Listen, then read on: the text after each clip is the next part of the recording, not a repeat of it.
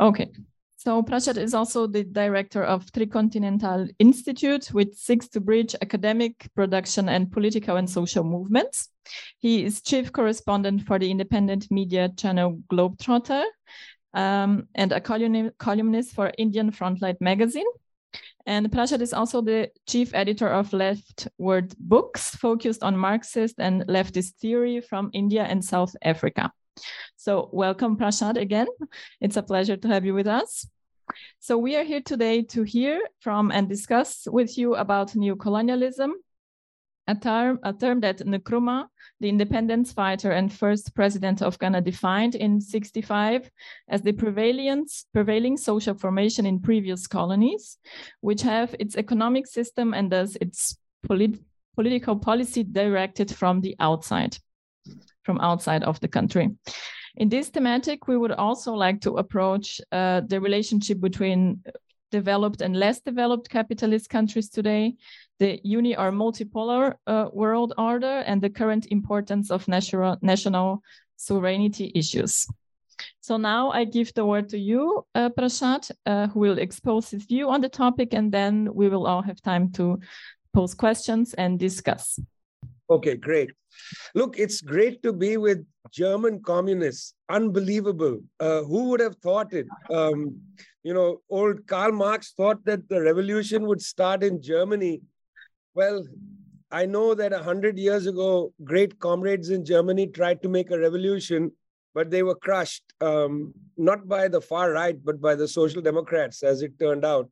Um, and then, of course, German communism was severely repressed until um, the quite glorious experiment of the um, East German or the German Democratic Republic, um, which, by the way, only lasted 45 years. I, I, would like to say I am older than the German Democratic Republic. Um, it's amazing how, in 45 years, um, so many interesting things were done. And I want to commend you to go and visit the website of EFDDR, um, which is trying to, in a way, recover um, a memory of the GDR a memory that has been, I think, quite effectively suppressed um, after the so you know the reunification of Germany. So please go back and have a look at um, the EFDDR website. The material is in German, it's in English, and so on. Very interesting material. The, the next study that will come out from EFDDR is about the healthcare system um, in in the GDR, and I really think it's important to look at that study because there's a lot to be gained uh, nowadays, in particular, after the experience of the pandemic, when we saw capitalist healthcare systems collapse. Um, and I very much hope that the communists in Germany will find a way to um, use the material in that text to, um, you know, to, to campaign in a way for better healthcare systems um, in, in your country, in your country, which um, is suicidally in the middle of a conflict which is going to raise fuel and food prices uh, out of the you know hands of ordinary people. Um, imagine now what will happen to your healthcare systems. Uh, you will soon be restarting coal plants and nuclear plants, and God knows you may have to burn down the black forest and create charcoal. Um, you know, it's a suicidal policy by this government in Germany, and I and I just wanted to say that before I get going. Um, look, the revolution didn't take place in Germany. But it did take place in the Tsarist Empire. It did take place in China, in Vietnam, in Cuba, um, in poor countries, in countries where the productive forces had not been well developed. Um, it's incredibly difficult to make a revolution in a poor country um, because the general Marxist understanding is when the productive forces develop, they come and clash with the social relations of production at which point the socialization of wealth, the socialization of production systems, and so on gets on the table. In other words, a advance to socialism is basically only possible when the productive forces have been quite well developed. Those countries where the productive forces were developed, my friends, didn't advance to socialism. Rather, it was countries where the productive forces had been held down by colonialism, um, where the advance took place to socialism. And this is actually um, a theory provided to us by Lenin. There's a reason why Ho Chi Minh when he reads Lenin, gets so excited. Um, you know, he used to joke, old Ho Chi Minh, that Marx's capital provided him with a pillow when he lived as a poor man in France. Uh, it's a joke, obviously. Uh, it's hard to sleep on capital. Uh, it's not the most comfortable pillow. Um, but it was Lenin's writings where Lenin said that advanced capitalist um, countries which have em- empires are simply not going to develop the productive forces in their colonies. So if you're waiting for the productive forces to develop, it's not going to happen, which is why Lenin argued that Marxists and communists need to have a dual agenda in the colonized parts of the world fight for national liberation, in other words, fight for sovereignty, and at the same time try to advance to socialism. In other words, fight for dignity. I mean, that's the reason the tradition that I belong to is a Marxist Leninist tradition, um, because we understand fully um, the nature of the world economic system and how colonialism operates. Colonialism operates to um, take away people's sovereignty. And if you don't have sovereignty, it's difficult to generalize dignity in the in the public. Um, that is why the colonial question is so central, not because we resent Europeans or anything. You know, it's not for some emotional reason. Although sometimes I do feel a little emotional about these things, I'll admit to you. Uh, today on Twitter, I posted a little drawing that if you have Twitter, go and look at it. Uh, it's about, you know, one of those little miss drawings. And it says, Little Miss always ruins the vibe, she keeps talking about colonialism. So, I mean, I get it. There's a little of that. But this is based in a theory the theory that large parts of the world, billions of people under colonial conditions simply cannot advance their productive forces if they merely try to develop capitalist relations. That they need to have a breakthrough, um, and that we need to construct a form of socialism that is not saying we will just socialize the productive forces, socialize social wealth. We're in fact going to have to develop it as well that poses a lot of challenges for people, you know, uh, because we then have to acknowledge that socialism is a set of experiments. It's not like a, a roadmap that, you know, we got from the 19th century and we're trying to put into play.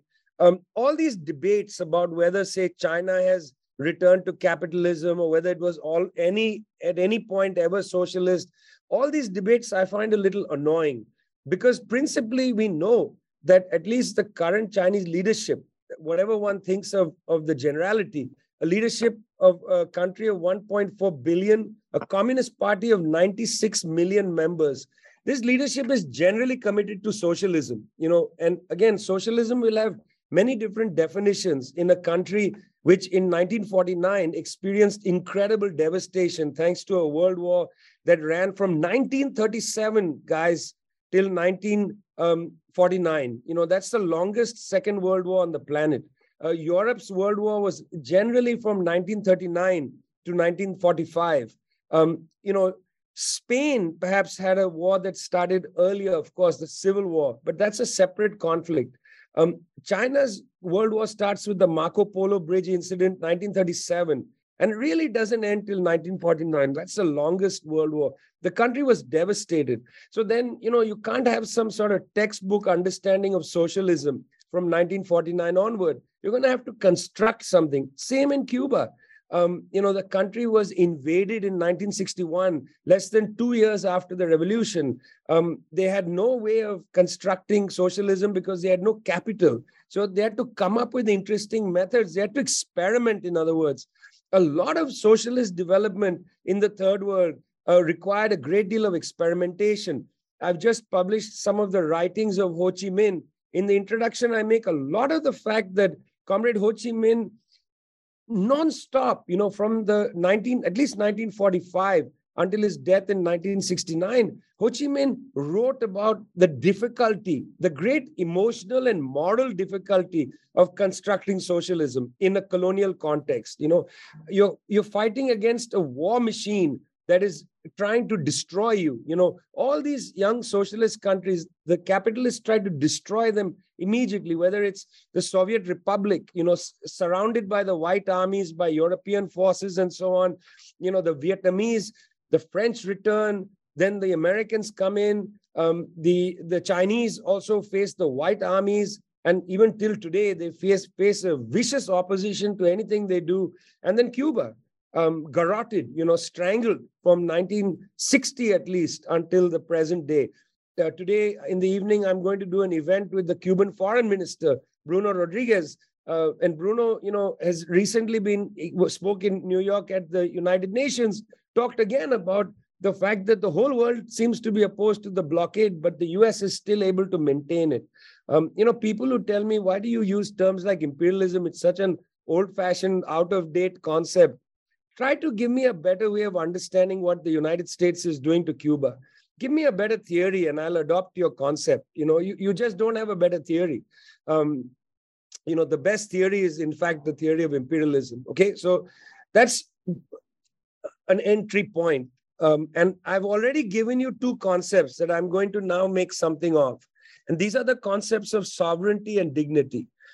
You see, in the third world, with the absolute imprint of Marxism, you got to understand that the Marxist influence in third world politics wasn't just with the communists, it was with the national liberation forces, many of them uh, had the imprint of Marxism on them. Because two key concepts that comes out of Marxist Leninism become crucial to understanding left third world politics and the communist movement in the third world. What are those concepts? I've already mentioned them. Sovereignty and dignity. These are two key concepts. Without them, can't understand the fight against um, imperialism. Number one, sovereignty. It's a simple idea a country or a region must be able to have sovereign control of its territory, must be able to have sovereign control over its policy. Um, you know, territory, well, in colonial conditions, the territory can be taken from you. You know, for instance, even today, we have countries that experience colonialism. For instance, the Western Sahara, the Sahrawi people under colonial uh, conditions, the people of Palestine under colonial conditions till today. The people of Puerto Rico in, uh, in the Caribbean under colonial conditions till today. And you can draw the list longer. Kwame Nkrumah had the other concept of neocolonialism, where you don't really need to come in and take away somebody's territory, but you can define their policy. You know, you can construct international instruments that um, suffocate your ability to drive an independent policy. So, whether it's colonialism or neocolonialism, the concept of sovereignty is about establishing either your territorial integrity or your integrity in political terms, being able to make your own policy. Okay. So, the first concept is sovereignty, very important concept. Second concept is dignity. And that's what differentiates the left agenda in um, the colonial or neo-colonial context from the agenda of the right. Because if you don't have the concept dignity, then you could just have your territory under your control and you know don't care about advancing the social development of people. Um, you can just control a country.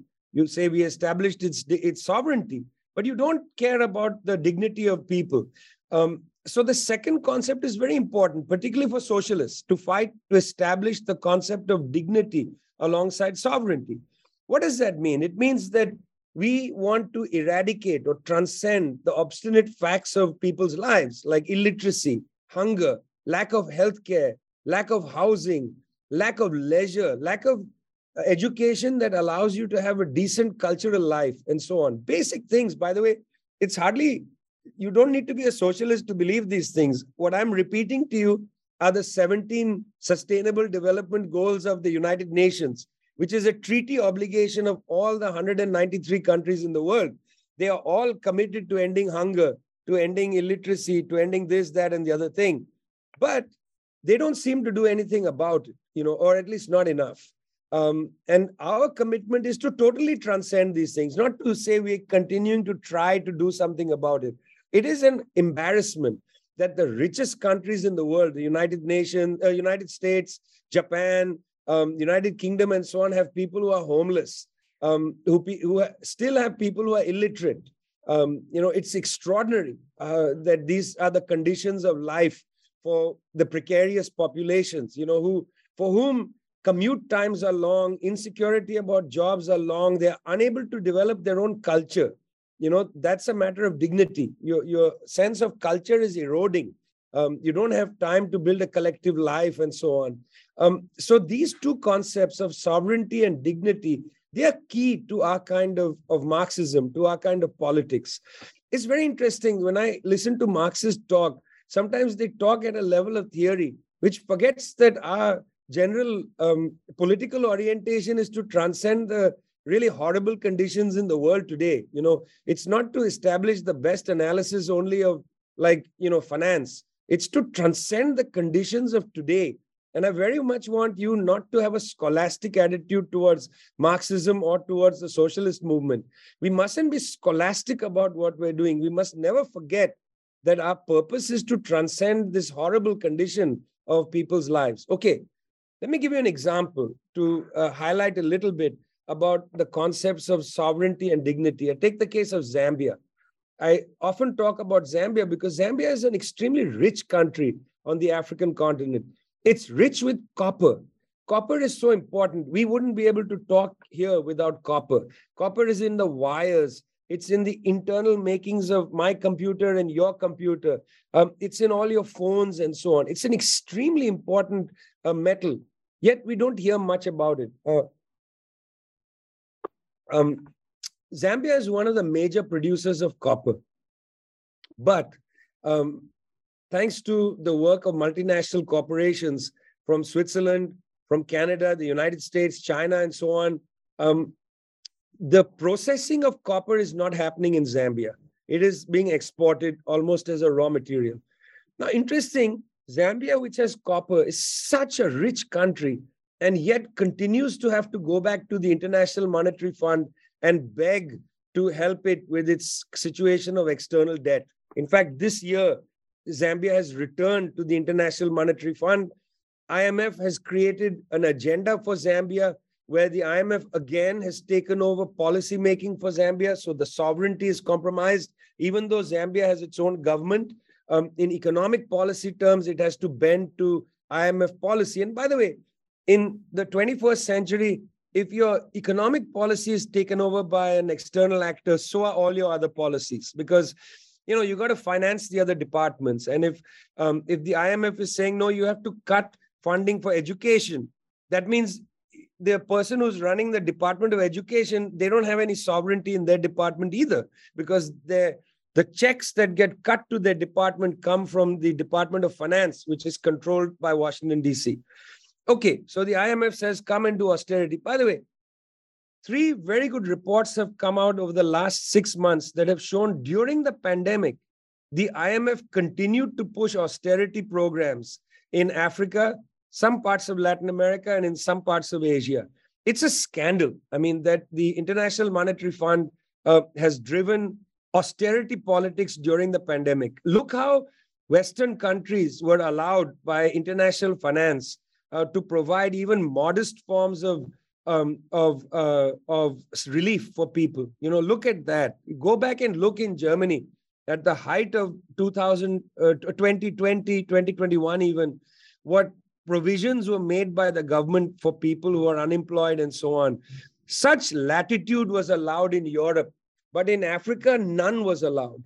Um, the governments were told that you have to pay off the wealthy bondholders before you provide relief to your public. Do you know that in Botswana, Botswana will have uh, the second vaccine, that means, let's say, complete coverage, second vaccine. 70% of people in Botswana will have their second vaccine in 2020, uh, in 2223. At the rate of vaccination now, in 200 years, they will reach 70% of second vaccine. Can you think about that, please? It's unbelievable. That's the planet we live on now. Every time I hear European leaders, like even, you know, the German leadership now talk about, oh, you know, we've got to do this and help that. It's all nonsense. It literally is nonsense. Even they don't believe what they're saying. You know, that kind of pseudo liberalism that comes from the mouths of these leaders. Olaf Scholz now, um, Emmanuel Macron was booed in Algeria when he arrived there. He was booed. They yelled at him, told him, France, go home. That's the attitude in the world now. People are fed up being, you know, bullied by European countries, by the United States, and so on. People are fed up because of this, you know, because of this kind of IMF attitude and so on. Now people are saying, enough, we are not interested. Okay. Why are people caught in this IMF debt trap? Because they had no choices until recently. They had no choices. Your sovereignty had been compromised because you had no choices, because you didn't have the capital and you didn't have the political strength in your country to say, wait a minute, we are going to develop our own resources. We are going to process our own resources. Anytime a country in the third world has gone this road, they have faced the greatest violence. Most recently in 2019, you know, Bolivia decided they have a large lithium, one of the largest lithium reserves in the world after Chile and to some extent quite similar to Argentina. Bolivia decided under the leadership of Evo Morales we are going to develop our own lithium. We're going to make our own batteries. In fact, we're going to make our own cars. And that's what they did. They made their own car. I don't know if you know that. Bolivia made its own battery, it made its own car, electric car. Two weeks after Evo Morales drove one of these test cars off the factory floor, there was a coup in Bolivia. Why? Because they just don't tolerate you if you try to make your economy sovereign and if you are pledged to your dignity. Violence against these countries is incredible. You know, governments routinely getting overthrown. And people abroad say, well, you know, they have problems. Morales was there so long. You know, I used to tell, I told Evo Morales actually right after the coup, I was like, listen, Evo, it's interesting that, you know, I read in the press, including in the so called left press, that Evo Morales has overstayed his welcome. Nobody said that about Angela Merkel. Angela Merkel was the Chancellor of Germany longer than Evo Morales was the President of Bolivia. But he's just an indigenous guy. He's just an indigenous guy, left wing indigenous guy. You can coup him. Remember what Elon Musk then wrote we can coup anybody we want. You try to establish your sovereignty, you try to establish a policy of dignity, they come after you. Again, why are you using the word imperialism? It's so out of date. Give me a better theory give me a better explanation of why the US government in 2019 overthrew the government of Evo Morales. Give me a better explanation. I don't have it. When Chile, where I live, where put the um, uh, referendum before the people for a new constitution, it was on Sunday, the 4th of, um, of September. That morning, in the Sunday newspaper, the Washington Post in Washington, D.C., in the United States, had an editorial asking the people of Chile to reject the Constitution. Okay, that's the United States newspaper telling the people of Chile reject the Constitution. Do you know what the first word of that op ed was? Not op ed, the editorial. What was the first word? Can anybody guess?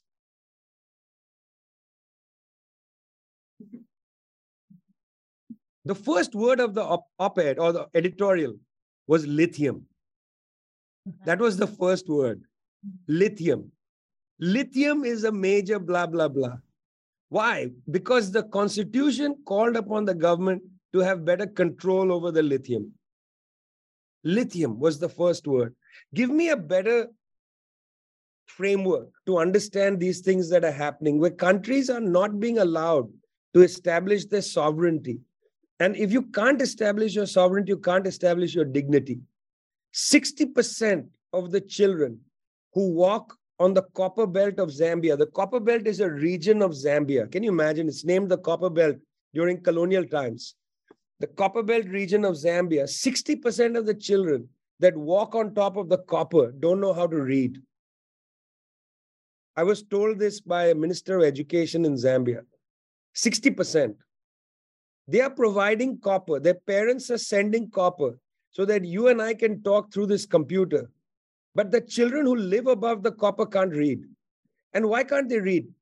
The Minister of Education was almost crying when telling the story. Why? Because he doesn't have money in his budget to create good schools. Why doesn't he have money in his budget to create good schools? Because Zambia can't get a good price for the copper, even though copper prices are high. Why is that the case? Because companies use methods like transfer pricing and so on to basically steal from the raw material producers. And therefore, because the countries can't earn enough revenue and it's a landlocked com- country and has to import oil, it goes into debt. When it goes into debt, it has to ask the IMF for funding. When the IMF gives funding, they say, cut your education budget. And so these children in the copper belt can't read. Now something interesting is happening, and I'll wrap up now. Now something interesting is happening, my friends. And, and here's where we come to a really controversial issue in world affairs. For the first time in a very long time, I would say in 200 years almost, these countries have a real choice. You see, when the Soviet Union was there for 70 years, from 1917 to 1991, Soviet Union provided the third world a shield um, as much as it could, but not 100%. But the Soviets themselves didn't have an enormous amount of surplus capital to help in development projects. They helped some things, but their surplus capital for overseas development was not high. You know, in fact, uh, the German Democratic Republic provided surplus capital, some of its surplus capital for development projects around the world. You may not know that, but EFDDR will do a study about this later. Um, anyway, now there's a choice. For reasons I don't have time to get into, suddenly the Chinese have an enormous surplus. And Chinese private capital, Chinese parastatal capital, and Chinese government capital is eager to lend abroad. And they lend at much better terms than the IMF. They also produce infrastructure which is cheaper than that imported from Europe and the West. Many countries around the world are now eager to become part of the Belt and Road Initiative. And this has created a serious crisis for the West. The West's problem with China isn't Xinjiang and the Uyghurs. It's not Hong Kong. I mean, if the West worried so much about Hong Kong, why wasn't the West saying anything when Hong Kong was a British colony? The West is not that bothered about Taiwan for itself. In fact, if they cared about the people in Taiwan, this is the wrong attitude to take to try to exercise a war in the South China Sea. The West doesn't care about the Chinese people, the Tibetans. All of that is nonsense, guys. Don't fall for that. There may be terrible things happening, but that's not the reason why Antony Blinken, US Secretary of State, is so concerned about events in China. What they're really concerned about is that China is economically outflanking the United States not only in terms of overseas development and so on, but even in terms of the production of high tech goods, 5G through Huawei and other companies. That's an existential challenge to particularly US capital. It's a serious existential challenge. The United States is preparing, is, is actually, the United States doesn't mind going into an armed conflict with China to prevent it being outflanked economically. It's really interesting that now the US government is saying they want to create domestic chips, you know, computer chips, semiconductor chips, because most of them are prepared in China, in the world, uh, made in China by German, Taiwanese, Chinese companies. The US says now we're going to make good luck with that. You can't, Biden can't pass a $1 trillion infrastructure bill to improve bridges and roads and so on in the US, how are they going to get the money to actually produce the next generation of semiconductor chips? Good luck with that. Go and do that. If you want to compete with China, compete with them economically. The world will actually um, will welcome that. But we don't want to be drawn into a cataclysmic annihilationist world war between the United States and China to save US companies. For God's sake, you know, Again, what an archaic term you're using imperialism, neocolonialism. Kwame Nkrumah used that in 1965. Don't you have a better theory? Give me a better theory. Give me a better theory. I'll stop talking like I belong in the 19th century. Until you have a better theory for me, this is it, guys. Thanks a lot. Thanks a lot, Prashad. Yeah. Very dynamic input. Don't call me Prashad. Call me Vijay, please. Uh, okay. yeah. it's a German thing. yes, Um, no worries. It just makes me uncomfortable. I don't know who you're talking to. You know, because in India, Prashad is also a first name. Ah, okay. Sorry. Yeah. Oh, it's okay. Okay. Um, yeah, so now we have room for questions and, of course, uh, further discussion about the issues that we are here to discuss. So I would like to invite everyone who wants to contribute to the discussion to come here for forward, and then we can go on. Don't be shy. Um, all right, can you hear me? Okay, cool.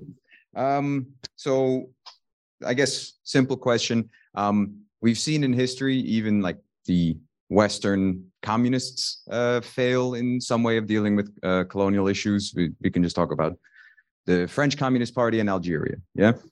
Uh, is this, how would you um, describe these failures? Is it a permanent thing? Is it the responsibility of, I don't know, diaspora in the West to deal with it? Is there a specific theory that needs to be part of the baseline of a communist movement in the West? Um, yeah, that's the question. Um, first, thanks a lot, Vijay, for your thrilling input.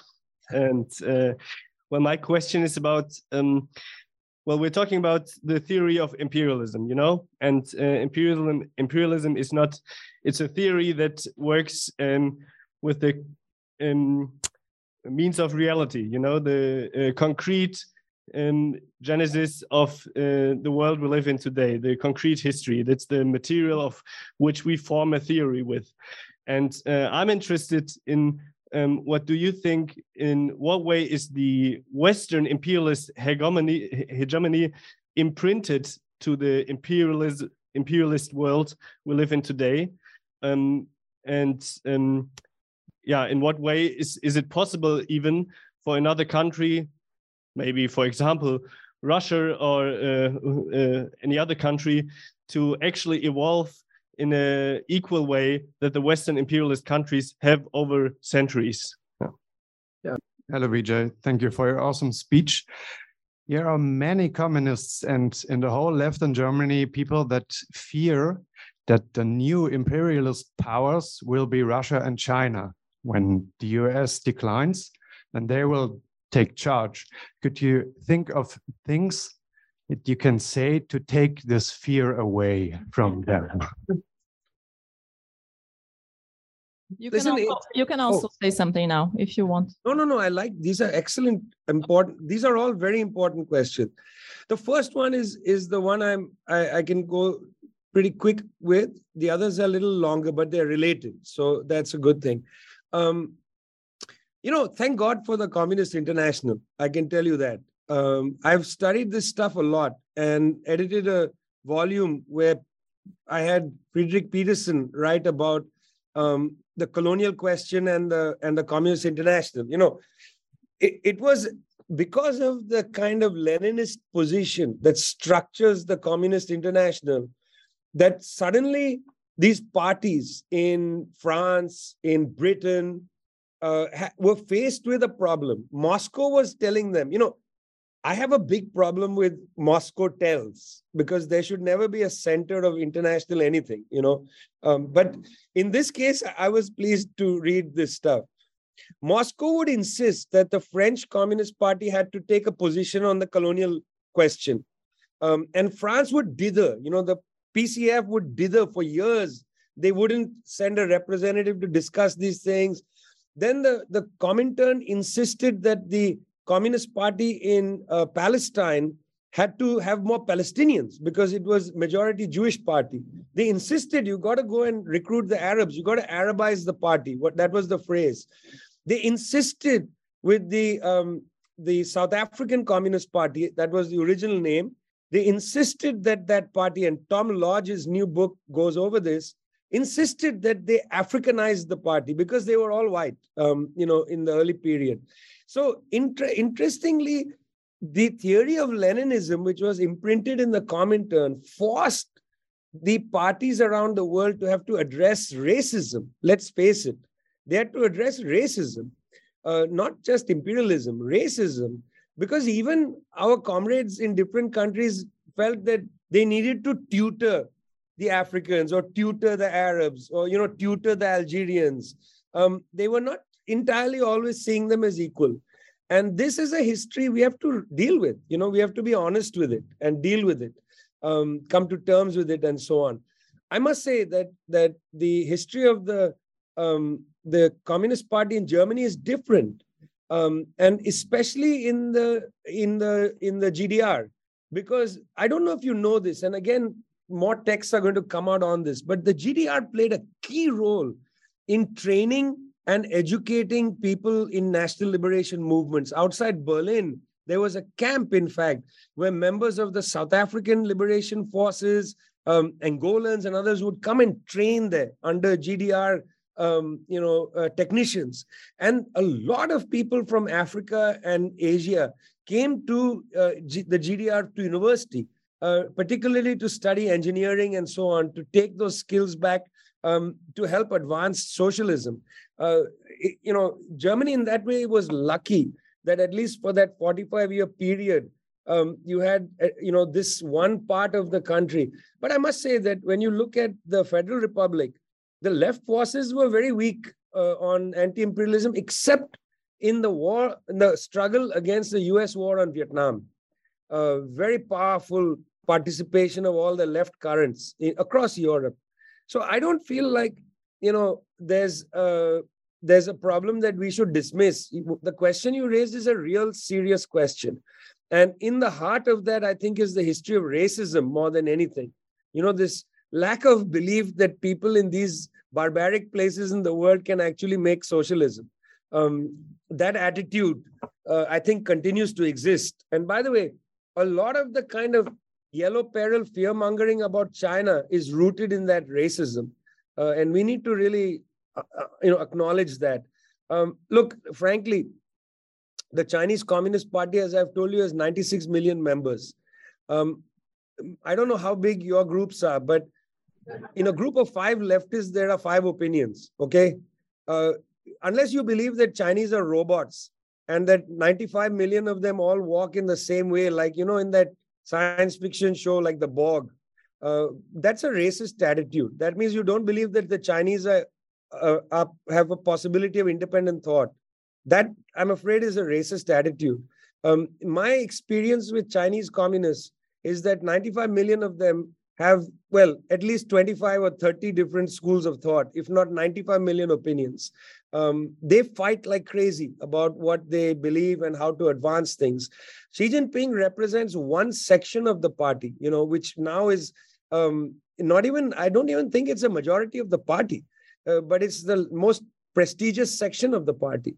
Um, so we have to really get and acknowledge some of these racist ideas, you know, um, that are there. I mean, they're nobody's fault. You know, they are part of our history and heritages. Uh, so you can't just say, well, I'm not a racist. You know, these ideas exist and they must be acknowledged. Now, about the question of imperialism, um, see, it's interesting. Um, we should listen to what people are saying. Um, and, you know, the Chinese in particular make it very clear they don't want to become like the hegemon of the world. Uh, they have made it clear that we want the US hegemony to end, and then we want to establish some sort of, you know, regional organizations and have a whole bunch of, you know, what some people call multipolar kind of world. Um, but actually, they want the establishment of the United Nations as the principal body for um, conflict resolution. Not, not multipolar means the world breaks up into you know its own continents. That's not the way. The way is that there should be more democracy in world affairs. Um, you know, Putin came to Munich in 2007, gave a speech saying, We don't want any single master. Very important speech, the first speech where he criticized the United States. It doesn't look like they have an appetite to become like a new, um, you know, um, primus inter pares, you know, first among equals and so on. There's no appetite for it. Um, and I'll give you a, one evidence for that. You know how the United States people talk about the American dream and they say the American dream is exported. Everybody in the world wants to become like an American. You know, Xi Jinping, a few years ago, I think in 2017, went to Xi'an, I believe, and gave a speech on the Chinese dream. I thought that's interesting. Is Xi going to say the whole world wants to live like Chinese? No. In fact, what Xi Jinping said in his speech was that the Chinese dream is for the Chinese to be a sovereign people without poverty. It's a dream about China. It's not a dream about world domination. It's not even a dream about making the world culturally Chinese. Their dream is about a Chinese sovereignty, no more century of humiliation. It's a specific dream. So do we take the word of people seriously? I think it's a good idea. They are saying we don't want it. Now, second, there's a big difference between aggression and imperialism. The Russians entered Ukraine. That's an aggression. That's a military aggression. But it's not imperialism. Um, it's not imperialism because, in fact, is there really an economic gain? Like, what are the Russians going to gain from that entry into Ukraine? Is that driven by some sort of material gain, it's unlikely. In fact, I think it's a negative for them in some respects. Some respects, it could be positive in that they reintegrate with the rest of Asia rather than attempt to integrate with Europe, which has been for them a failed gambit. Um, but and that's to Europe's. Um, it's going to have negative consequences for Europe actually. But anyway, um, I don't think it's imperialism. It's aggression. They have invaded another country. Ukraine is a member of the United Nations. Russia crossed the border into Ukraine. Now, whatever you, what I'm saying is a factual point. I'm not saying it's good or bad. It's just that that's what it is. You cross the borders of another recognized country, it's an act of aggression um, because there's no UN Security Council mandate. In the same way as the United States war in Iraq was a war of aggression. Thought it was funny that Joe Biden, US president, said that you know no country has committed aggression, only Russia. Well, Mr. Biden, you voted in the US Senate to attack Iraq illegally. And that word illegal is not my word. It was used by Kofi Annan, UN Secretary General, in 2004 when he called the US war on Iraq illegal. So it's an act of aggression. But is there any material gain for the Russians? I don't think so. So I think one has to be a little specific. You know, the use of the term imperialism isn't a moral use. You know, you know how we sometimes call somebody a fascist. Sometimes you use that in a kind of with moral indignation. But one has to also be specific about it. Somebody might be a jerk. They may not be a fascist, uh, but we just call them fascists out of a kind of moral anger. Um, people are using that term in indignation, but it's not accurate. Um, what is taking place in Ukraine is not an imperialist war by any means. And I don't think even the Chinese are, are imperialists. They are keen on something other than, than that. Um, so, in that sense, what is, let me spend a minute or so talking about what I think is happening in Eurasia with these conflicts around Russia and China. Um, I think the West underwent two major crises which it was not able to solve. And by West, I include Germany. One the capitalist crisis of 2007 2008 was quite horrendous for western capital because since then um, not only have growth rates remained pretty low in most countries um, but the production of uh, finished goods in these countries has not increased. They continue to be in a sense financi- financiers of a global production line uh, leaving themselves vulnerable you know in a way. But more than anything else continuing to be largely financial economies um, and allowing their rich to park their finances in illicit tax havens. There's about $40 trillion sitting in illicit tax havens, uh, money mostly of the Western wealthy. Secondly, by four, at least three catastrophic conflicts, um, the United States and Europe destroyed Europe's energy um, plans. What were these conflicts? The war on Iraq, 2003, the sanctions policy against Iran, 2006, and the war on Libya, 2011. These three conflicts basically cut off Europe from any hope of getting a sustainable energy supply um, from North Africa and from West Asia, which is why Europe, particularly Germany, became increasingly reliant um, upon Russian energy supplies 34%, 33% German energy was coming through um, the Russians. And the plan was for Nord Stream 2 to, in fact, lift the percentage. So, what happened after the capitalist crisis of 07 and then these catastrophic wars was that Europe was faced with a historical choice. And interestingly, there was no public debate about this. What was the choice?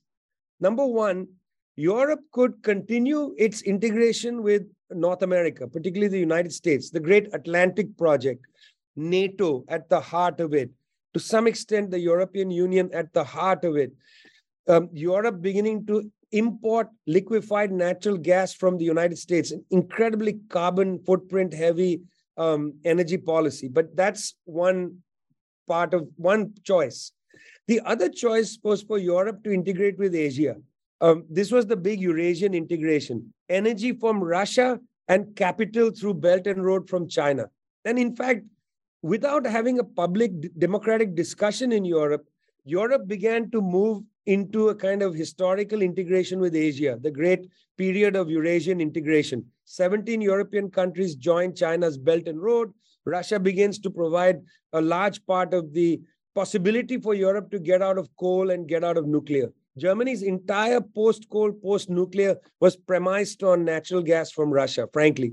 The whole Green Party agenda is basically to get natural gas from Russia, but they don't talk about it like that. You know, they live in la la land. They are completely clueless about uh, about these matters. You know, uh, which is why they have to now return. You got a Green Party guy running the climate ministry who's going to have to sign off on restarting coal-fired plants. I mean, look at the la la land of that political formation. Um, so the choice was between maintaining the Atlantic integration or integrating with Eurasia. United States put a lot of pressure on Europe to break the link with um, this Eurasian process. Uh, remember Trump talking to Stoltenberg a few years ago around the question of NATO funding and the natural gas coming from Russia. He said, cut your ties with Russia. That's Trump, who was accused of being an agent of the Russians, funnily enough, lecturing Stoltenberg about this. Um, interestingly, neither the Russians nor the Chinese said cut ties with the United States. It was the United States saying cut ties with Russia and China.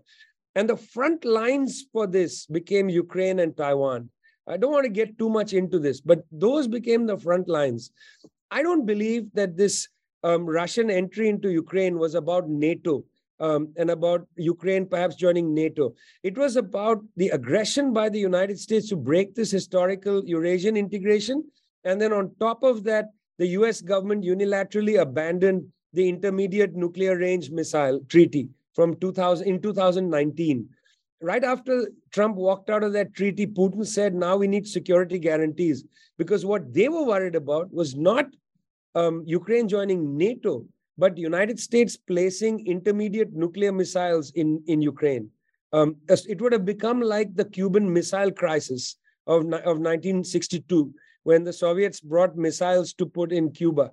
Um, the US went nuts about that, but somehow it's okay for the US to imagine putting missiles um, in Ukraine, in Taiwan, uh, and so on. And, and that's really to my mind, the heart of what this conflict is. Europe needs to make a decision.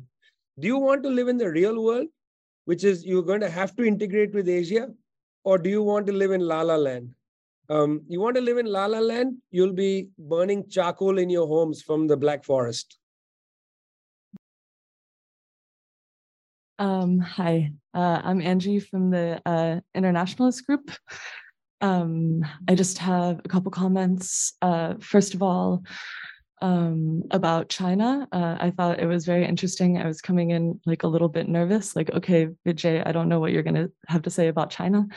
Um, so, um, yeah, um, so uh, it was very interesting what you were saying about uh, China's relationship with Africa um, we find ourselves, um, we're Trotskyists, um, we find ourselves polemicizing a lot uh, with other people uh, about uh, China, uh, basically, uh, you know, various organizations who uh, define China as an imperialist country because, well, it's a bigger country doing business in, you know, Africa or semi-colonial countries. Um, but if you compare um, you know what China is actually doing in these various African countries that it has um, these uh, relationships with. Um, you know, you compare that with what the imperialist countries are doing, which is just complete, absolute, just devastation and impoverishment. Um, you know, compared to uh, China, which is building up infrastructure, like like was mentioned already, um, and um, forgiving debt. Uh, I think about ten years ago, maybe a little bit less, they just forgave a bunch of debt. What imperialist country would you ever see doing something like that? Um, so it was very interesting to hear about that. Um, we uh, are of the opinion that you know this can happen um, china can have this sort of relationship with africa um, because it is a bureaucratically deformed worker state um, you know basically uh, these gains are coming from um, the revolution in 1949 in china um, I'd be really interested in hearing what uh, you, uh, I didn't, maybe I missed it, but like a sort of, if you could sort of have a classification of China um, sort of a Marxist uh, classification of China. Be interested to hear what other people uh, think about that also. Um, yeah, um, the other thing that I wanted to say uh, was about um, the Stalinist policy of the Popular Front. Um, um, yeah. Um, um, so you know we have to learn from history right we have to see that um, in china in 1927 there was a revolution that could have been accomplished and and was uh, basically strangled um, because of the policy of the popular front with the so-called progressive bourgeoisie the kuomintang um, you know this was the vanguard of the working class in the form of uh, members of the Communist Party who were told, well, go join the Kuomintang, go politically chain yourself uh, to this bourgeois party. And it ended up uh, with the wholesale just uh, maybe wholesale is a little too much, but the slaughter of um, many of the leading communists. Um, so I, I uh, yeah, just wanted to make the point. I think we should learn from history um, this policy of the Popular Front of um, two-stage revolution. First, we have the bourgeois revolution, and then sometime eventually in the future, we have socialist revolution. Um, I would counterpose to that the uh, theory of permanent revolution, which um, actually is, uh, I think, very much in line with um, how the Bolsheviks were thinking about um, about the world uh, political and economic situation during the time of the Russian Revolution. They were waiting for the more industrialized Germany uh, to uh, German working class to. Okay. Okay. Yeah. Well, uh, well, uh, the point is just that Russia was a backwards development, backwards country. Yeah. okay. Okay, I'm the next one. Uh, just a little disclaimer, uh, Vijay. So we are um, united here as as probably realized communists from different uh, orientations. Uh, so when we say we is maybe not it doesn't represent the whole of the group and uh, yeah but you you probably noticed that. Um, yeah, so I wanted to make a question about um, actually also the Chinese um, the Chinese position that you brought up to, as I see it very different from the person who spoke before me, uh, and also different from you. Um, also, disclaimer: we have we are also here discussing uh, some of the positions that we actually see different. So this will probably come up in our questions a lot. Uh, so yes, I would disagree that uh, because uh, that China doesn't want to dominate the world in terms of um, it wouldn't do it if it was able to. Um, I do think that if we understand imperialism as Lenin defined it, uh, so of course I, I would see that every country, every capitalist country who is developed enough to reach to this position would do it. And I will also think that we shouldn't take the Chinese uh, position or the Chinese leaders for their words, uh, as well as Putin when he say that he doesn't want any single master in the world. I think it's more about giving giving an idea of how is the situation, how they see the situation at that point, and not how would they like it to be. And I also would like to say that I think that the separation that you did between aggression and imperialism, I also see it differently. And I, I, I think that Lenin also defines it like that. You probably noted that uh, in his text, he, he talks very openly against this division between uh, these two things. Now he says that imperialism is aggressive, and there is no country that has reached this level of developed capitalism that won't be aggressive because of the the rules of uh, capitalist development. Um, Yes. So my question would be, I, uh, as you probably already noticed, I think that if we say that uh, certain uh, imperialist or developed capitalist countries, they have um, different intentions than actually to dominate and to explore the working class in the world. If it we not put by saying that the working class in a trap, which is to choose between the stronger, the less, and the less strong capital country. Um, and in a sort of a way to root for them, hoping that the world will become a better place when these capital countries, or not only one capital country, are um, in power or has most most of the power. And by that, I don't mean, of course, that there isn't a very big difference between American uh, uh, the American capital, if we want, and the other countries that we've been talking about. Of course, there is. Um, but I do think that uh, talking about countries in this general term and not talking about the interests of the working class and the bourgeoisie in the countries um, is very helpful for, for the cause of the working class, which I also know is the cause that you brings forward, uh, socialism. Um, yes, if you consider also that level in your in your argumentation. Good afternoon. I'm I'm from Italy. So uh, to to to add another point, just a quick point to uh, the the comrade that has spoken before me. Uh, I, I, agree with her, and uh, uh, to to emphasize her question, I will ask to you: uh, What is the role of worker parties and communist parties, both in Western, let's say, developed societies, and also in, in third world countries, like you mentioned?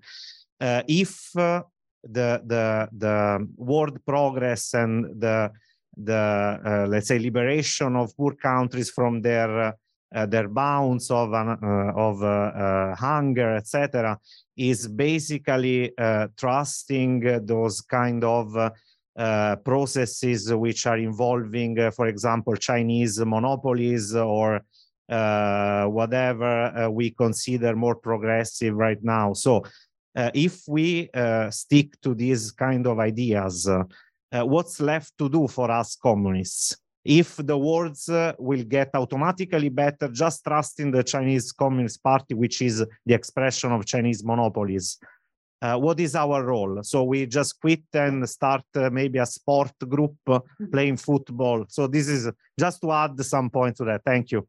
Yeah. I'm actually really glad that you're Italian because I'll start by telling a story about some Italian communists who go to see Ho Chi Minh in 1968. Um, at the end of their meeting, this is just a year before he dies, the Italian communists ask Ho Chi Minh, How do we help the Vietnamese revolution? And Ho Chi Minh said something really interesting, which I would ask you to think about. Ho Chi Minh said, Go home and make your revolution. So it's really interesting to me that um, you know a lot of conversation takes place about in a very scholastic way. How do we best define China, or how do we understand Russia? Um, in to what end are we trying to define Russia and China? To what end? Um, you know, is is this? It seems like the first question, particular, sounded to me like it could have come from a different era. You know, how do you classify the Chinese state? Is it a deformed worker state? I mean, frankly, I'm a different kind of communist. I belong to a party, the Communist Party of India, Marxist. We are a large party in India. We have a million cadre members. We have a lot of disagreements in our ranks. Um, we are in government in the state of Kerala. Uh, you know, we are one of the forces that led the big farmers movement that paralyzed the city of Delhi for a year and so on. Our general orientation to the world isn't how do we precisely and mathematically describe other countries? We are interested in trying to best understand what is the real movement of history. Uh, how do we build our own revolutionary developments at the same time as we try to accompany developments elsewhere? Um, I don't want us to get trapped in that old debate between Trotskyites and Stalinists and so on about, you know, what is your precise definition? Is it a state capitalist? Is it a deformed worker state? Is the Communist Party the expression of the monopolies? Go ahead, by all means, have those debates, my friends. But then you will fall into the trap of generations of leftists in North America and Europe that have torn each other apart on issues that are not actually that important uh, to your own development of your evolution. I'm not telling you go build a sports club. I'm telling you go build your own, you know, links, root yourself in the working class movements in your own countries, develop your own revolutionary perspectives. Uh, our debate today about how to understand China isn't having any impact on what's going on in China. We are, I'm merely trying to understand what's happening in China. Um, I think China is in the middle of a very serious and important process. Um, you know, whether you call it monopoly capitalism or socialism or whatever, it's not relevant to me. I'm trying to understand what's happening in China, not what you think you can classify China as. So I would caution about that debate. Please don't get caught up in those same old debates that, again, have torn left groups in the North apart for generations and generations and generations, starting with how best to tear each other apart over what's happening in the Soviet Union, and then how to best tear each other apart over what's happening in China, and then how to tear each other apart on whether Cuba is a state capitalist entity, as the um, international socialists used to argue. Those debates are not valuable for us or for you. We have to try to understand as factually as possible what's going on. I also don't go to Lenin, you know, in a religious way and say Lenin said this, therefore. Um, you know, Lenin may have said a lot of things I don't agree with. Lenin was a human being. Marx was a human being. I don't have a religious attitude to our tradition, frankly. I, I want to understand what here, quoting Marx and Engels in the German ideology, they call the real movement of history. Let's try our best to understand the dynamics taking place now and see how best we can accompany them, how we can build the power of the working class in our own societies and so on. Um, that to me is the best attitude. You know, uh, I, I, I am not, uh, you know, uh, uh, often the most precise thinker. I'll grant you that, but I'm very keen on understanding how best to advance our struggles, and that's the starting point. So when you say, well, what's the working class perspective? For me, the term is dignity always. You know, uh, are we able to establish the social processes that uh, bring dignity to the class? Uh, both confidence in order to struggle and then the improvements of people's lives at the same time. Um, that's the question of dignity. You know, that's a very fundamental issue for any kind of left project and so on. You know, the issue of like taking people at their word, I don't mean that just because somebody says it, it's true. I merely said that we should also listen to what they are saying. You know, we should not immediately dismiss people um, because what they are saying might be interesting to listen to. You might learn something from it. Um, the question I would say of, you know, the issue of aggression, it's a pretty interesting thing. Look, you know, there are many instances of militaries crossing a border and acting in a certain way. Um, but they are not all imperialists. You know, for instance, when Vietnam entered Cambodia to end the killing field, um, that was not an imperialist entry. And Hun Sen's government immediately withdrew. Um, I mean, sorry, uh, Hun Sen's government that came in, when they came in, the Vietnamese immediately withdrew from Cambodia. It wasn't a territorial grab. They entered to end what they considered to be a genocide, which I agree with them, was a genocide in Cambodia led by the Khmer Rouge. That's an intervention, you know, that is an aggressive intervention. They crossed the border uh, with the military and so on. So, yeah, all imperialism is aggressive, but is all aggression imperialism? Um, that's a question I would like to go back and ask Lenin because what you quoted was that all imperialisms are aggressive. But are all aggressions imperialistic? And I'm not sure. I think that there has to be an economic, a material content to um, imperialism. It's not merely military aggression. Um, you know, when the Cubans sent troops to Angola, was that imperialism? Was that Cuban imperialism in Africa? The Cubans fought on the side of the Angolans to defeat the apartheid South African invasion. was that an invasion? Was that imperialism? Because the Cubans sent troops there. Um, I don't think so. I think, in fact, it was accompanying the Angolan national liberation movement. So, I mean, again, I would say there are lots of interesting examples we can look at historically. And I'm not one to make arguments by analogy, you know, because you have to look at the thing itself to understand it, not always analogize, look at other instances and so on. But I guess the broad point, and I'm sorry to go on so long, the broad point in reference to almost all three of the questions is that let's try to better understand processes in other places and not be so eager to have our old debates between the Trotskyites and the communists and the this and the that, you know, old debates from the 1920s, which are sort of you go into a book and you bring back the same debate and use the same concepts in a stale way uh, to talk about social reality today. It makes us seem deeply irrelevant, by the way, to the very classes we are trying to organize. Um, if I go into a working class neighborhood in India and give a talk um, attacking the deformed worker state in China, uh, I don't know what reaction I'll get. And thank God I've never had to do that. You know, um, I, I would talk about the fact that China is in a process and has done something incredible which India has not done, which is eradicate absolute poverty. And I'd like to understand why is how is that possible that China could do that, but we couldn't? Uh, that's interesting to people in the class. You know, they are not interested in some bloody carbon copy debate from the 1920s. Hello, everyone. Yeah, I think that for many of us, at least for me, was not easy to get out of the bourgeois ideology we were all living into, especially we from the West, especially me from a petit bourgeois background, to get out of the stereotypes about Marxism, like the Orwellian shit, Uh, um, something like this. Stereotypes about liberalism, I think there is a very good book by Domenico Losurdo about the counter history of liberalism. And so, uh, uh, even for me, after so many years of politics, was still astonishing. And also the reading of Vijay Prashad was also, for me, was very important. For example, I remember this quote from his Washington Bullets made by Aimé Césaire, that they really think that liberalism blames Hitler for is that he has done the same thing that they were doing all over the world in Europe. And I think this is really important to remember. And then the last step for me was to understand what was for real the real existing socialism. I think when someone has done that, then science can begin.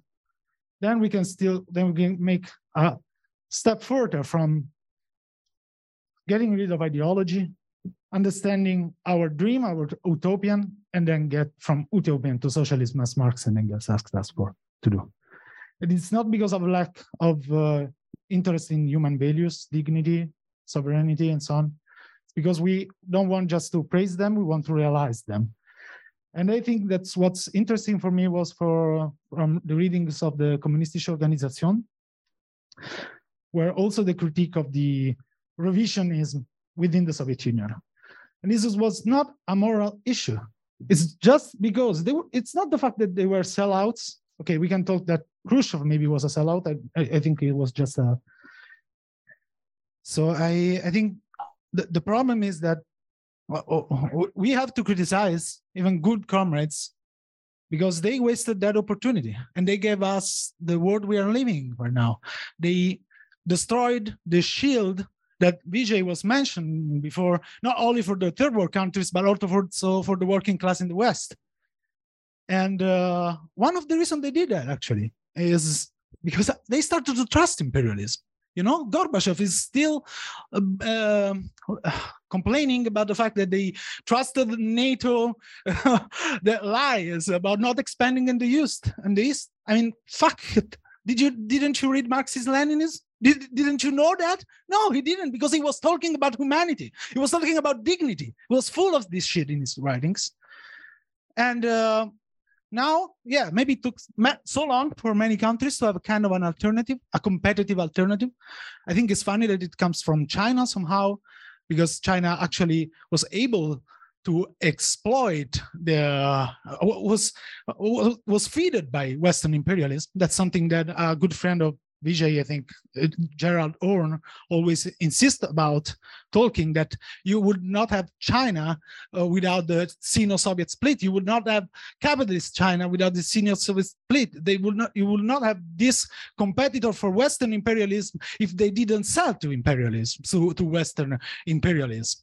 That's what they did. They did in many. Also, they did that on a foreign policy perspective. They were supporting apartheid South Africa against Cuba in Angola, for example. And uh, and now it's funny. I mean, okay, I, I don't like so much Xi Jinping, but I must confess, sometimes I find funny that he's such a, a nightmare for the Western imperialism. His old friend, his old friend, the same old friend. But yeah, we're not talking about sympathy here. We're still stick to science, I think. And this I don't agree with a little phrase that Vijay used. I don't think he really cared about it. I mean, it's not, uh, I don't think it's theory, it's just a way to say it. That he was talking about surplus capital in Soviet Union, there was no surplus capital. The aid the Soviet Union was uh, giving was not out of economic reasons. It was for the fight of revolution. But for China, it is surplus capital. It is, and it it uh, coincides with the interest of some other countries, but it's out of economic necessities that at the end, this process must end. That at the end, the imperialist camps, they not imperialists, maybe let's not talk about it, but let's talk about capital exports. Like let's talk about market shares. They saturate and they have to clash. And at this point, it's not so important which is the front line. It can be Ukraine, it can be other countries, but this clash has to happen. And what, what does the communist do? What does the communist do in this situation? They do they talk about human suffering. We would like maybe. We we are forced to somehow, but we look at contradiction. We have we look at contradiction to exploit in order to do the revolution. It sounds so impossible right now, but it's our duty. And I conclude with two questions. I don't think and that's why I think we have to pursue science because otherwise it's very easy to be instrumentalized by our inner bourgeoisie, maybe the one that has connection with uh, other markets and want to pursue another path. Maybe it's not the history of Germany, it's not the history of Italy, I'm not sure, but for sure it is the history of many third world countries right now, supposed third world countries. And uh, so uh, we we have to pursue science not to be instrumentalized otherwise can, if we don't answer the question whether this country is, is, socialist or not how can we say that cambodia was invaded by vietnam not because of an not because of an imperialist reason okay. That was the first asked question actually. How, how can you how can we say that? How can we say that uh, Cambodia was not invaded out of an imperialist reason if it was uh, if it was if we don't answer the question whether it was or a socialist country or not? And how can and how can we say that south africa is for example is not using the fight against apartheid as a way to build his capitalism and, uh, the fact that the communist party is at the government doesn't tell me anything about that the communist party of south africa the heroic communist party is at the government. It's that was the last one. So that's why I, I would like to have these two questions answered, and that's why I think we cannot get rid of science. Can you hear me? Uh, uh, thanks, Vijay, for the very uh, informative uh, input. I was wondering if you could talk a little bit about uh, a few more things. Uh, you mentioned that the economic sovereignty of the countries in the global south and in the countries which were former colonies uh, is greatly undermined today. Uh, would you say that in these countries, the interest of the working class and the interest of the capitalist class uh, overlap or are the same in its struggle for gaining economic uh, sovereignty? And secondly, I was wondering uh, how would you categorize India today in the sense that there is great monopolization taking place? Um, in the list for top 10 richest people today, two are from India. And there's increasingly uh, capital export taking place and also a great repression of the working working class going on there how would you say uh, or what would you say about the role that india is playing in building up this anti us hegemonic uh, world order world front rather uh, would you categorize it as something progressive And if yes, um, are here again to the interest of the working class in India and the capitalist class uh, overlap?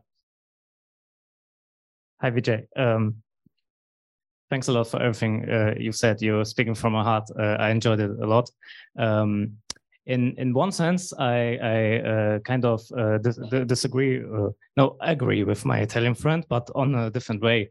Um, I do think that the science is important for us and that we we we have to study it. But I actually don't believe you that you say you're saying that uh, the theory is not as important for you because uh, uh, I think you, my friend, you you studied it uh, very deeply and you you you gave the right answers uh, by saying that what people are experiencing is the reality. And uh, with the concrete analysis of the reality we as communists we we have to build our strategy ab- around that and not just on a theoretical level without looking at this. So um, that's the first point. But uh, what I, I kind of have a question, um, not as close to that, which is for countries like Sri Lanka, for example, which um, have very big problems about uh, building their product productive forces. You talked about that. Um, how can they fight their own bourgeoisie well um, without uh, destabilizing the, the country as a whole. I mean, I, I understand that on the agitation uh, level, it's very easy to say, um, you are selling out our country and we are working against that and we can only build sovereignty by building socialism. I mean, Russia and China are very good examples of that. But um, if the subjective factor is not developed well enough, it's dangerous, you know, to destabilize the um, the capital state. At the same time, the aggression is very high and not being able to successfully defend it. So, what uh, do you suggest as a strategy for that? Thank you. Um, yeah. Hello, Vijay, and uh, thanks uh, for your presentation. Um, yeah, um, I wanted to say something about the um, theme uh, that uh, every uh, people should struggle against uh, the enemy in, in their land. Uh, so I, I come from Syria. I've been here in Germany since eight years, and I was so happy that the you know uh, the comrades here here focus on their uh, struggle in uh, in the land. Uh, according to what Liebknecht said, that the main enemy is in your own land. Uh, however, then I found uh, some deviation in understanding of this uh, theme. And uh, for example, if you talk to them about US imperialism, they call you anti-American, you know, like like as, as if that uh, uh, something that want to deviate them from the right struggle, as if the struggle against USA is something in contradiction with the struggle in Germany. Or if you say, okay, I want to go to demonstrate uh, for Palestine, then some say that, oh, that will, uh, uh, you know, break the left because they are they have uh, different opinion about it, and you know, we want to unite the left. So uh, you know, then we go to the demonstration with very few, like with people of color, like the Genossen, the other Genossen are busy and so on, because it's not the main struggle in because they lost this uh, connection between you know like the main enemy in your land doesn't mean that in in the um, level of uh, how to analyze and understand the war that you lose you know the the, the whole connection to the imperialist as a system. Yeah um, I would just like to hear your comment about that. Thank you. Um, first of all, thank you for your talk. And I just want to comment something. I just want to comment something. Um, I don't have a question because I've heard you in the beginning talking a lot about the word sovereignty. I can pronounce that good, but and then you mentioned Chile and the their constitution. So I've heard on Marxists from, for example, Santiago Armesilla that made a huge analysis about this process and why it was refused. I mean, you got a point. But now I'll get back to the word sovereignty. And this constitution that they wanted to approve well, was kind of giving away the territorial integrity of the country. That's how Armesilla and other Marxists see that.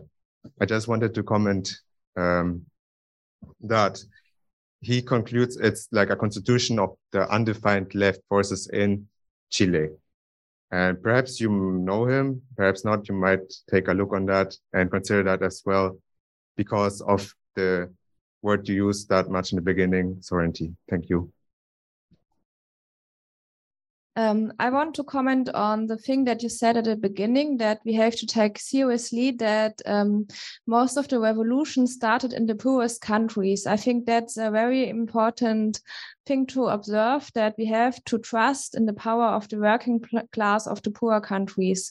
So now I want to ask a question about your concept of dignity because mm, you didn't talk that much about the contradiction of the working class and the bourgeois class.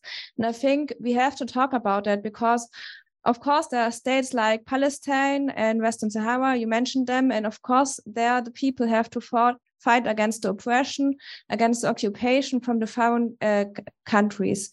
But at the main time, we always have to talk about the bourgeois class in that country, um, how they always can go back and stab the working class in the back as it, for example, happened in China in the fight where there were temporary alliances. But we always have to say in the propaganda and the agitation that the bourgeois class is never our friend uh, even if we are working in a tactical situation with them. So I think that's a very important po point to discuss.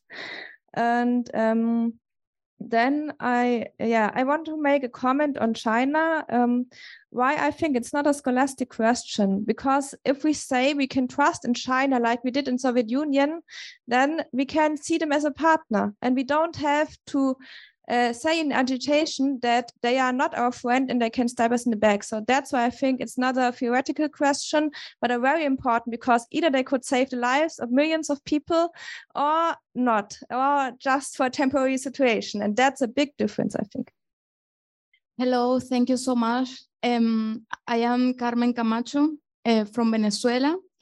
Um, I am from the region from Hugo Chavez.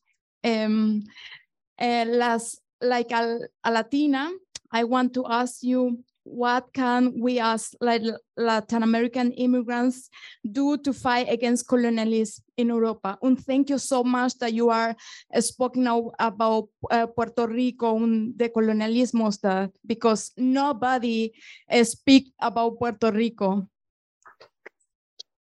I need to be really quickly. Yeah, because um, yeah so uh, revolutionary we need to um to think always like in another people you know like like in a group. Thank you so much again. The issue the issue we're talking about here is neocolonialism and i'm i'm very glad that we went to talking about strategy instead of ideology because it's way more important to know what you want to do. And the point you were making when you were talking of, about Zambia was that the IMF and the European banks are putting heavy pressure on that country. And me being from Poland, I was like, I, I kind of remember that from the 70s, 80s, and 90s in Poland, where the same thing about copper happened to a socialist country that got destroyed because of it.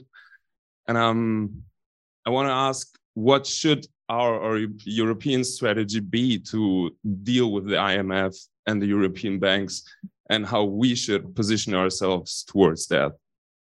Wow. Wow. Okay. Listen, guys, firstly, I would like to congratulate you for an amazing set of observations and questions. There's no way I can get into these in detail, but I can't tell you how happy this makes me that there are so many people uh, around the world, but here in Germany, thinking about the same things as I think about all the time. So, you know, I'm happy to be in this family of conversation. And I really mean that sincerely. Um, it's not often that you'll have people ask with such sincerity and clarity about different parts of the world. I mean, I'm going to answer in a funny way, okay, not sequentially, but I'm going to just try to come to all the questions as in a way as best as I can. Um, it's true that um, in a country like Germany or wherever you live, um, we build our own movements. We have to build the confidence and clarity of the working class in that country. By the way, for somebody in Germany to say US imperialism is not um, important, I would like to ask them what they think of the Ramstein military base um, and what they think of all the other US military bases in German soil. Um, you know, at least the Irish constitution has a clause of neutrality. Don't see that in the German constitution. Uh, it is interesting that you have military bases of a foreign power, uh, even till today. And I don't know, it's funny for somebody to say, oh, US imperialism, that's anti American. It's not a bad thing to develop some of that sentiment, frankly. Um, it is a curiosity that as we build our movements in the working class and the and the the, the peasantry, it is a curiosity that we sometimes forget um, that the working class and peasantry must have um, a broad international consciousness, developments in the world. You know, uh, one doesn't patronize um, people because they may not be able to travel to other places, but they must uh, have in our core understanding in the political program of a force, political force, got to have an understanding what's happening in the world, you know. And when I joined my movement as a young person, uh, in all our party classes, we would uh, learn about what's happening in the world and so on. It was considered very important. And I, I must say, I was fortunate to join a political project which had given up in 1964 the idea that there was one center of international communism. You know, uh, we continue to have fraternal relations with um, the uh, Communist Party in the Soviet Union, but we didn't see that party as the leading party. Same way today, you know, build your own formations, but we don't need to have a sense that, you know, my comrade said, you know the chinese might betray us. Of course they might. So could anybody you know so could your own party uh, might take a terrible position you know on something or the other. Uh, we don't build po political formations or political lines with the assumption of permanent friends or permanent enemies or anything like that. You build sincerely to build the confidence and capacity of the working class where you are building that that movement. You know that's to me the most important thing. The theory i was taught as a young militant uh, was to try always to, as my comrade technician said, uh, to always build the theory based on as accurate an understanding of the reality. You know, when I first joined the movement, I was sent to uh, organize cleaners and, and loaders at Delhi International Airport. It was a trade union struggle. And I was completely naive. I went in there, started talking to people. I didn't do any investigation, any study. Uh, and I was you know, we were shot at. Why? Because we didn't know that the loaders and cleaners in the airport were all already organized, not into a union, but into a smuggling ring. Um, you know, it was an, a really good uh, experience of learning about the concrete conditions uh, that must be analyzed before you naively go and say, I'm going to organize the working class. Uh, you know, absolutely accurate understanding is necessary. But why I'm hesitant always about the debates about too much, you know, scholasticism in our movement is that let the accuracy be linked to um, building mass fronts in your own countries because you learn the most about what is possible in the world today.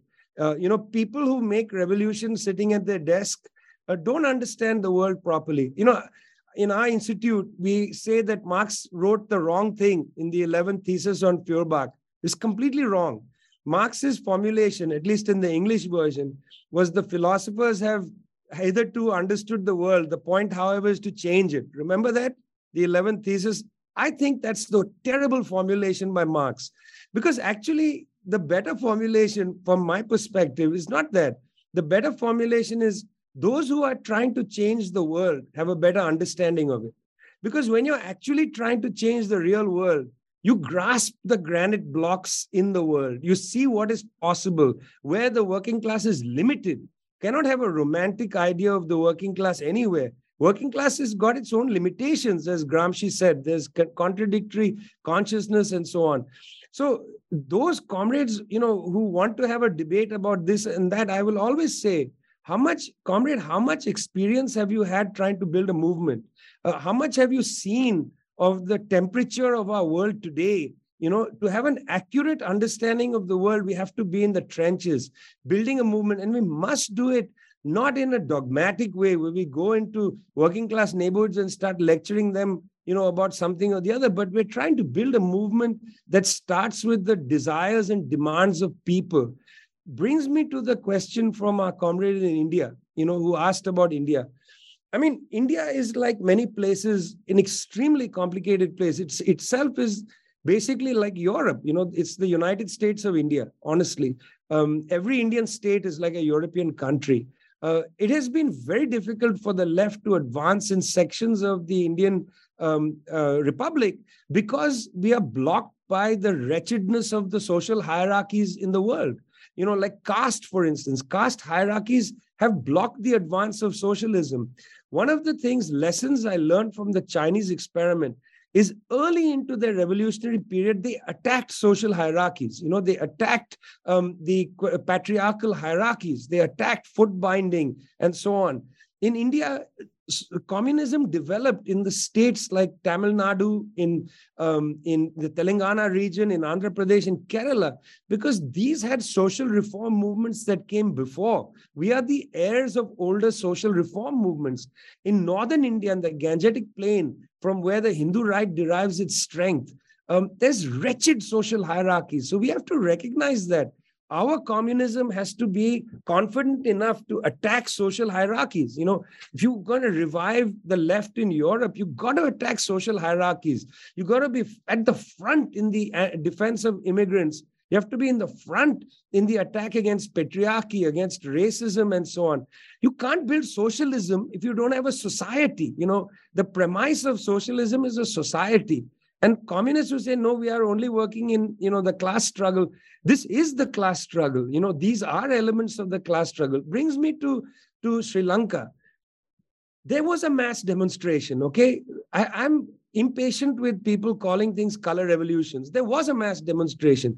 There have been 16 IMF austerity agreements with the bourgeoisie of Sri Lanka.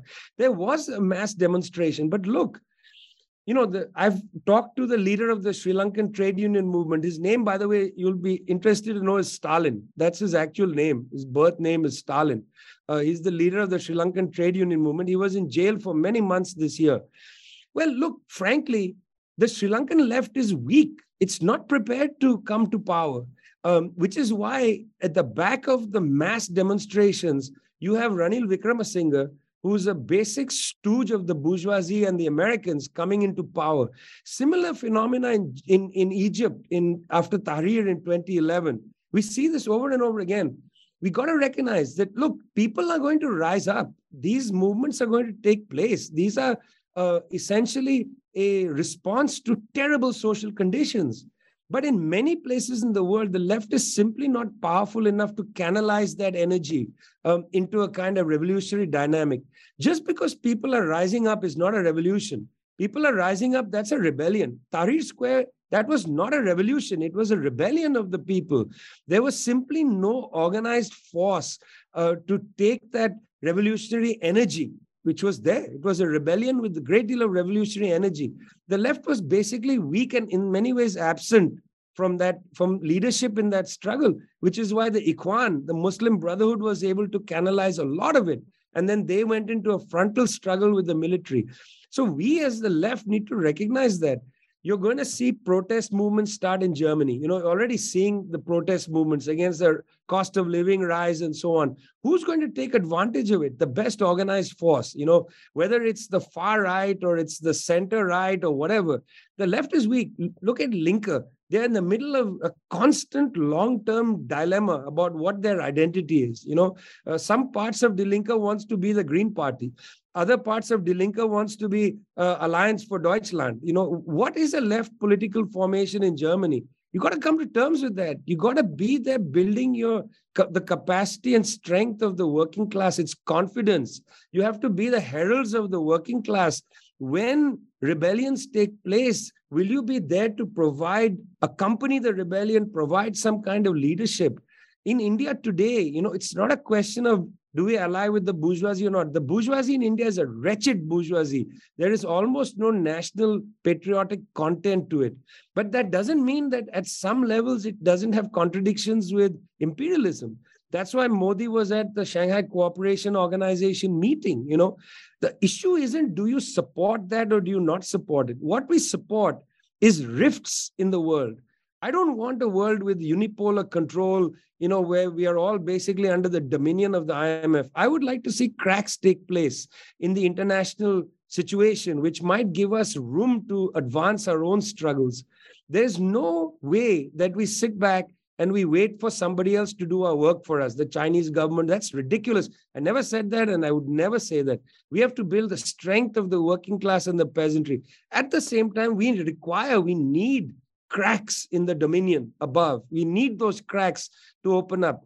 If there are contradictions between the Indian bourgeoisie or sections of it and the uh, imperialists, all well and, well and good. Let them open up. Let's see if that provides us with new opportunities. Let's do a study of that analytic moment at the time.